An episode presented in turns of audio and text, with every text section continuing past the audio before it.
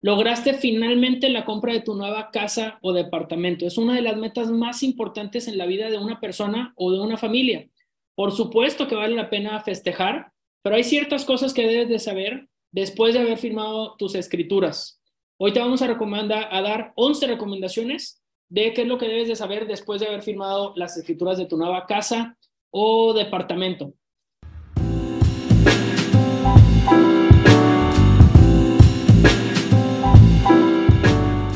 Te saludamos en esta ocasión de nueva cuenta, como cada jueves, del equipo de Finance, del equipo de Finance Live Session específicamente. Y están con nosotros, vamos a poner aquí, me acompañan Carla Garza, de nuestro equipo de asesores, Erika Gallegos, Hugo Aguilera y servidor Daniel Chavarri. Hola, hola, bienvenidos a todos. Buenas tardes a todos. Hoy tenemos casa llena para, para compartirte estas recomendaciones que creemos que son súper valiosas.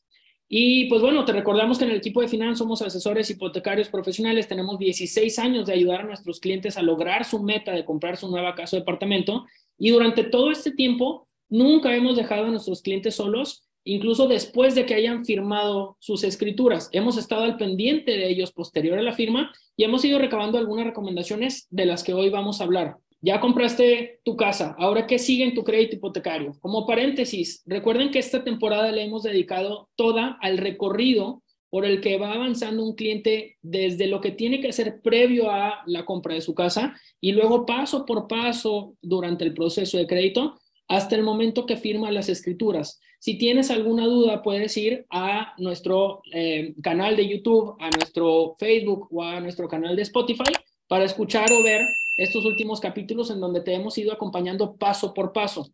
Hoy nos toca la penúltima transmisión de esta temporada y estamos justo aquí, en el momento en el que estás firmando las escrituras de tu casa o ya firmaste las escrituras de tu casa y vamos a hablar de algunas recomendaciones que son súper importantes para ello. Y sin más, y con todo este contexto, vamos ahora sí con la recomendación número uno, para la cual nos va a ayudar nuestra asesora Carla Garza. Ok, entonces, empezamos.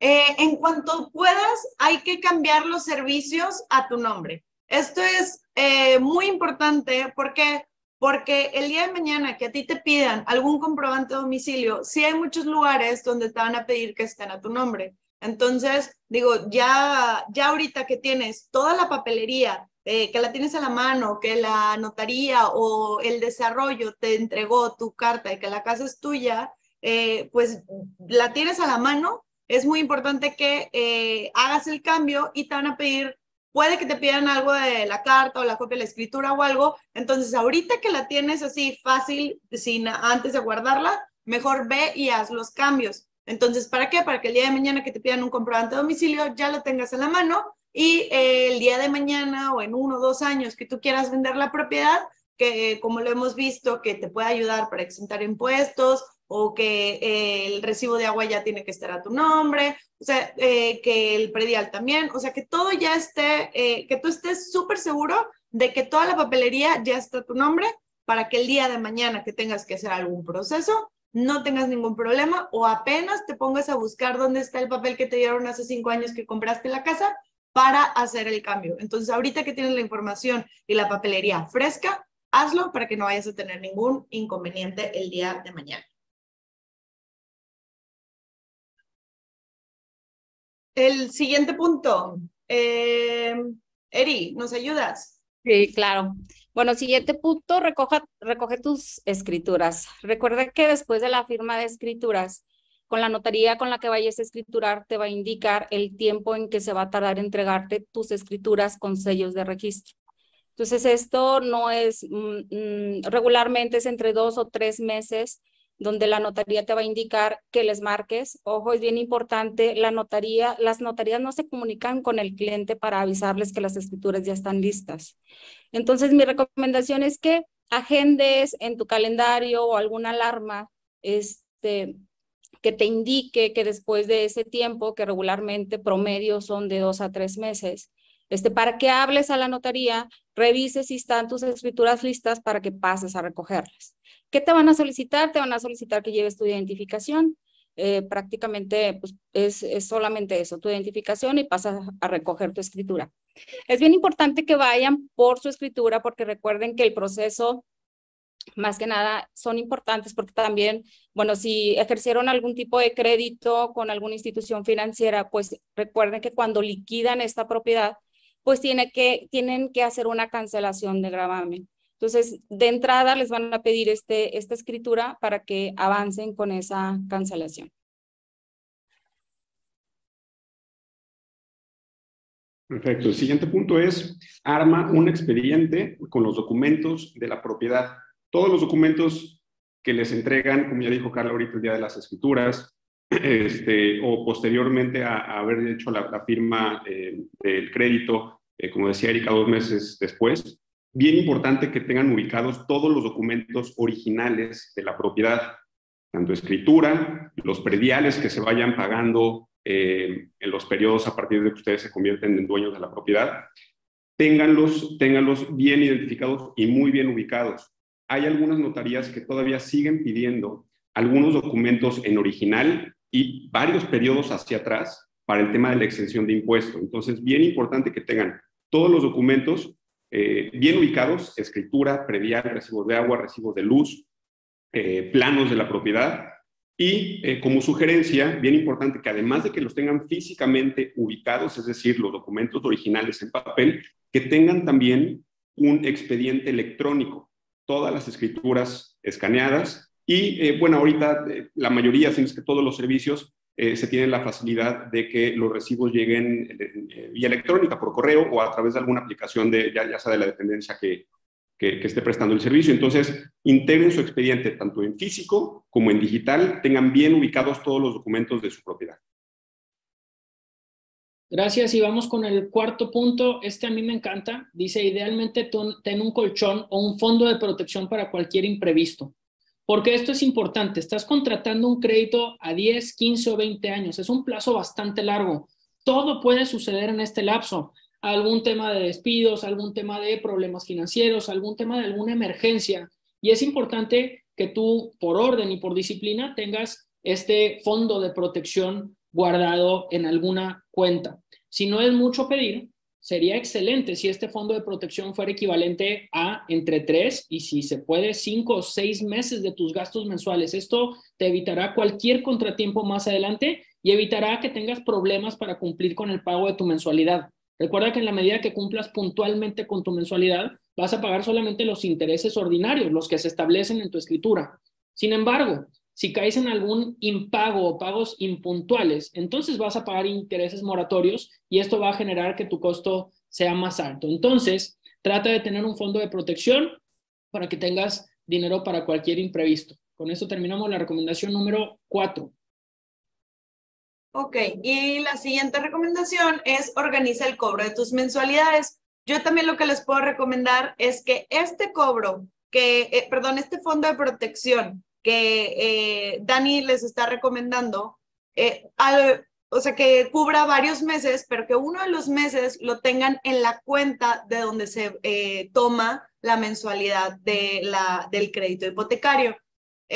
aunque sí las mensualidades no tienes que ir tú al banco a hacer el pago, se toma directamente de la cuenta. Pero hay veces que a ti se te puede pasar, pasar el dinero a esa cuenta y puedes eh, caer en mora. Entonces, para evitar eso, ten una mensualidad en la cuenta eh, eh, de donde te van a quitar la mensualidad para evitar que se te vaya a olvidar. Ahora, es bien importante que siempre tengas bien, bien, bien, bien en cuenta o tatuado o grabado cuándo es tu fecha de pago.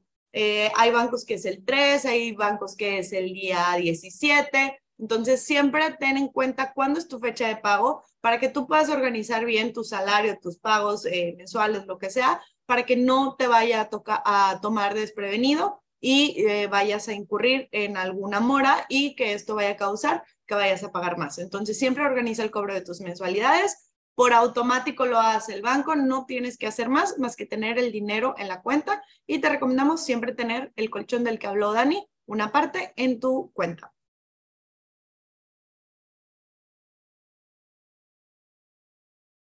Bien, la siguiente recomendación es cada vez que puedas, haz pagos adelantados. Esto te ahorra mucho dinero a largo plazo. Em, esto está genial, digo, la mayoría de los bancos, pues eh, puedes hacer aportaciones a capital sin penalización. Y yo creo que si ustedes se fijan en sus tablas de amortización los primeros años es cuando pagas más intereses. Entonces, si te permites, es bueno, más bien, si puedes hacer tus aportaciones a capital, entre más hagas este tipo de aportaciones y si lo haces en los primeros años, pues definitivamente esto va a hacer que ahorres más dinero. Em, lo único importante que tienen que saber es que tienen que tener cubierta su mensualidad, tiene que estar al corriente y no tener mensualidades vencidas.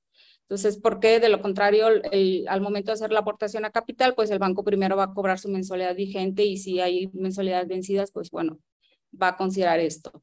Este, para mí, esta, el dar aportaciones a capital es un gran beneficio para, para los clientes porque además de ahorrar dinero, pues también te ayuda mucho, porque como es un crédito que te llevas a largo plazo, pudiera ser que también en algún momento de vida del crédito pues no puedas pagar, por ejemplo, la mensualidad que tienes actualmente. Y el hacer una aportación a capital, eso también te puede ayudar a que pueda bajar, una mensual, eh, que pueda bajar tu mensualidad y que no te sientas tan apretado. Claro que esto también depende mucho de cómo elegiste la aportación a capital, dependiendo de cada institución financiera, maneja diferentes opciones. Pero sí, mi recomendación de entrada para que ahorres más dinero es que entre más puedas hacer aportaciones a capital, mucho mejor. Siguiendo con el tema de pagos anticipados, si tu crédito es Cofinavit, hay que priorizar terminar de pagar primero el crédito del Infonavit. Tratándose de créditos en los cuales interviene un banco y el Infonavit, es decir, los créditos que se conocen como Cofinavit, es muy importante que prioricen, o es recomendable que prioricen eh, los pagos anticipados en el crédito Infonavit. Esto por dos razones específicamente que les van a permitir tener un ahorro muy significativo a largo plazo. la primera razón es que al día de hoy, 17 eh, de noviembre, de, noviembre del 2022, en promedio las tasas de los bancos son más bajas que la que ofrece el Infonavit.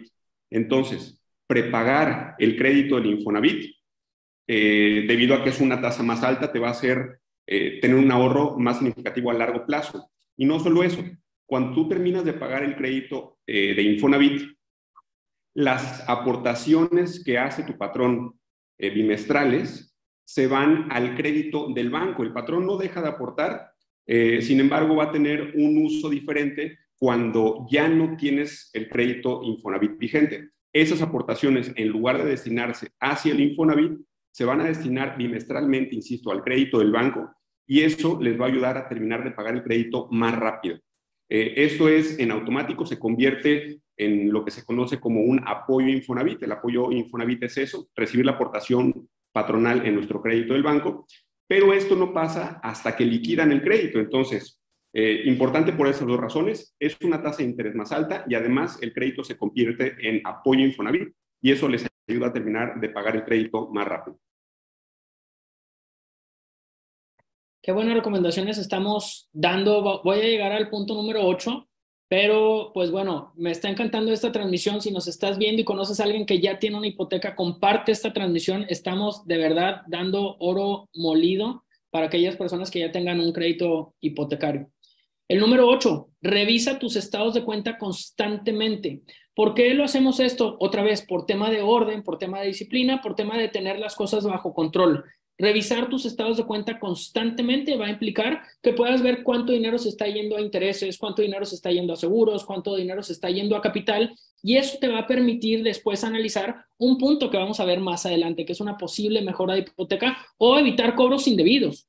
En los bancos evidentemente todo lo tienen por sistemas, pero también pueden incurrir en algún error. Si detectas algún cobro indebido, alguna comisión que no estabas que no tenías contemplado, por supuesto que una vez detectándolo, puedes llamar al banco y pedir alguna aclaración.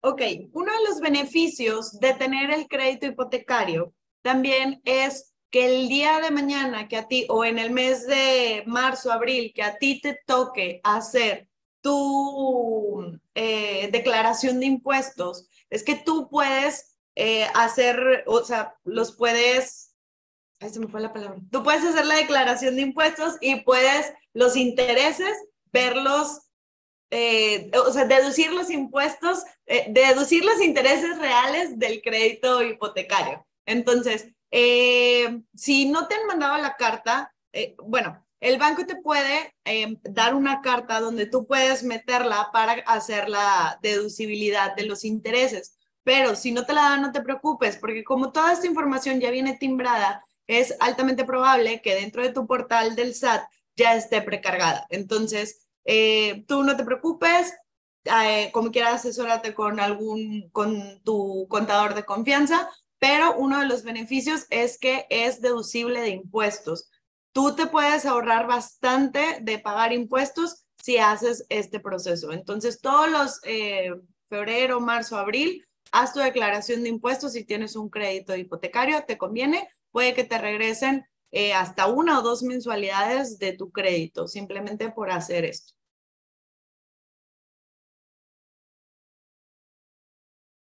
Bien, la segunda recomendación es ponte alerta por si bajan las tasas, podemos ayudarte a mejorar tu crédito hipotecario. Ojo, es bien importante, este, hoy por hoy pues ya eh, no es obligación que termines de pagar tu crédito hipotecario con esa institución financiera.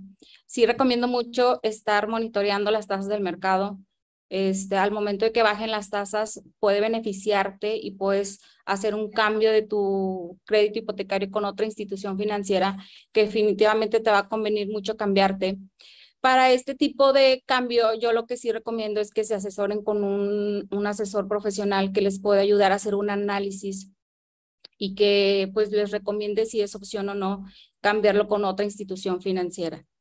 Eh, sí es importante, por ejemplo, al momento de cambiar la hipoteca con otra institución financiera, mis recomendaciones es que es bien importante que sigan pagando sus pagos, que los pagos sean puntuales, este, que sigan manejando un buen historial crediticio. Hay algunas instituciones financieras que les pueden ofrecer, pues a lo mejor no la comprobación de ingresos, desde entrada, si, si esa mejora de hipoteca se maneja con otra institución financiera, se pueden omitir los ingresos, pero una de las reglas que manejan las instituciones financieras es que el pago mensual del crédito, actual, del crédito actual esté por debajo del que tú estás manejando con, con el otro banco. Entonces, creo que esto es bien importante estarlo revisando, eh, asesorarte con, con, con alguien para que te ayude a hacer este cambio si te conviene o no.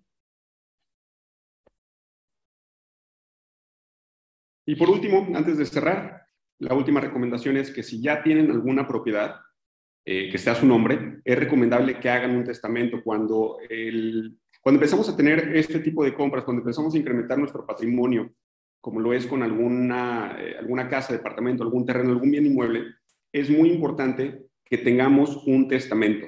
Esto nos va, eh, o más bien a nuestros familiares, les va a evitar muchos dolores de cabeza, de, cabeza, mucho ahorro en dinero, mucho ahorro en tiempo en caso de que tengan que hacer eh, algún uso, venta, de, especialmente una venta de esa propiedad que se está quedando este, en, el testamento del, del fallecido.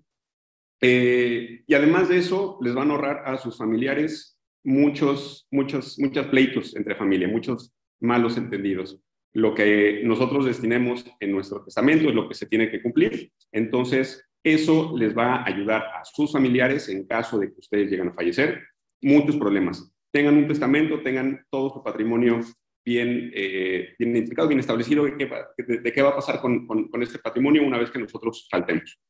Eh, y eh, bueno, importante, durante el mes de noviembre es cuando es el mes de testamento, entonces acérquense a sus notarías en el mes de, perdón, es septiembre, o es noviembre, es septiembre, no es septiembre, es septiembre, correcto acercan sus notarías en el mes de septiembre porque hay descuentos muy, muy considerables y pues aprovechamos para tener nuestro patrimonio todo bien, bien definido, qué va a pasar con él en cuanto lleguemos a eh, fallecer. Y bueno, con eso ya te compartimos 11 grandísimas recomendaciones para cosas que debes de tomar en cuenta una vez que hayas firmado las escrituras de tu nueva casa o departamento. Antes de cerrar, si tienen alguna duda, pueden, por supuesto, contactarnos nuestras redes sociales. Ya saben, nos encuentran como Finance MTY. Estamos en Instagram, Facebook, también usamos un poco el Twitter, YouTube. Estamos también en Spotify como Finance MTY. Pueden escribirnos también a www.finance.com.mx o al correo info.finance.com.mx. Cualquier duda que tengan, con mucho gusto estaremos a la orden. Voy a dejar de compartir pantalla. Y pues para ir cerrando, como comentamos al principio, el logro de tu caso de departamento es una de las metas más importantes en tu vida o en la vida de tu familia. Pero es importante que pienses que no todo terminó una vez que firmaste y hay ciertas recomendaciones que puedes seguir para llevar un mejor control de tu crédito y también, ¿por qué no?, tratar de ahorrar dinero y pagar menos a largo plazo. Y estas recomendaciones las acabamos de compartir. De mi parte es todo. No sé si Carla, Erika, Hugo tengan algo más que quieran comentar o compartir. Yo nada más agregar, eh, porque es una pregunta muy recurrente para las personas que ya tienen una hipoteca, como la gran mayoría de las personas que nos están viendo hoy. El tener una hipoteca o un crédito hipotecario contratado no es limitante para tener un segundo, siempre y cuando su capacidad de pago los permitan, pueden tener un segundo crédito contratado. Ya habiendo recorrido este, este camino cual llevamos, seguramente les será más fácil, les será más familiar, eh, siempre y cuando se sientan cómodos pagando las dos mensualidades. Si su capacidad de pago se los permite, pueden tener un segundo crédito contratado. Perfecto. Carla, Erika. Bien, yo termino también con otra, una recomendación que, por ejemplo, al momento de la firma de escrituras es bien importante eh, que revisen, por ejemplo, los seguimientos, eh, a qué teléfono tienen que marcar al momento de, por ejemplo, liquidar su crédito o solicitar una carta saldo. Eh, cualquier duda que tengan este, con la institución financiera, eh, muchas veces ahí mismo en la misma firma de escrituras, eh, puede ser que una persona se presente directamente con ustedes, que es la persona que le va a dar continuidad a su crédito hipotecario. Y yo creo que estos teléfonos es bien importante que lo tengan para que en caso de que ustedes llegaran a ocupar no solamente una carta saldo, sino consultar cualquier eh, duda que tengan sobre su expediente o sobre su crédito hipotecario, pues sepan ustedes a, dónde marcar o con quién tienen que eh, a contactar a esa persona para que les ayuden este, con la asesoría. Y yo por último, lo único que quisiera agregar es que no le tengan miedo a los créditos hipotecarios.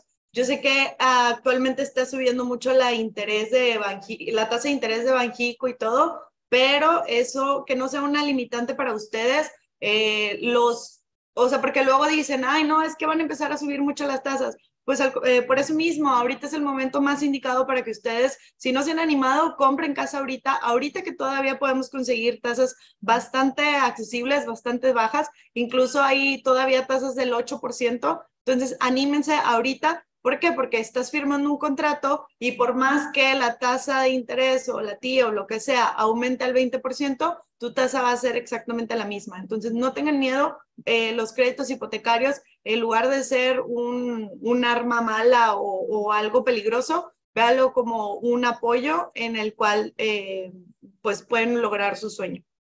Exactamente. Bueno, ya habíamos dado 11 recomendaciones, pero ustedes dieron otras tres charolas de oro. Eh, y pues bueno, disfruté mucho de esta transmisión, creo que va a ser bastante, bastante interesante y útil para aquellas personas que estén cerrando sus operaciones o ya tengan su nueva casa de departamento.